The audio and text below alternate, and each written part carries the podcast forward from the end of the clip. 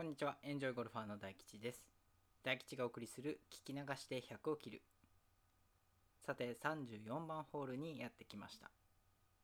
前回の配信でお伝えした通り、33番ホールの配信から BGM なしのノーカット録音でやっていきます。今回は雨の中のゴルフで気をつけることという話をします。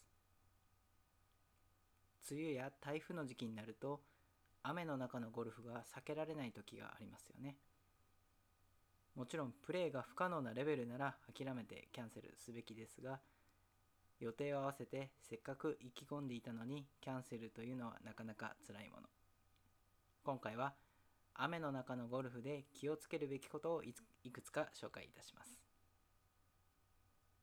1つ目はとにかく濡らさないこと。当たり前ですが服が濡れれば動きづらくなりますし何よりも不快です。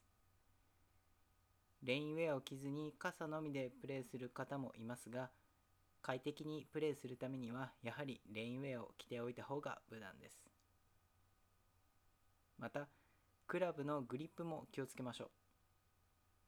地面にクラブを置くとグリップが濡れます。そのまま打つと手袋も濡れてしまいますのでタオルで一拭きしてからバッグに戻しましょう。その手袋についてもですが天然比較のものは濡れると使いにくくなります。天然比較のグローブが好きな方も雨の時は合皮のものを使用した方がいいです。また雨のゴルフはネガティブに考えがちですが例えばグリーンは濡れてボールが止まりやすくなるのでアイアンやウェッジで打ったボールがグリーンに残る確率が上がります。フェアウェイはランが出なくなりますが、言い換えればフェアウェイで止まりやすいということ。左右に曲がりやすい方であれば、普段はラフまで転がるところがフェアウェイに残るということもあるんです。要は考え方ですよね。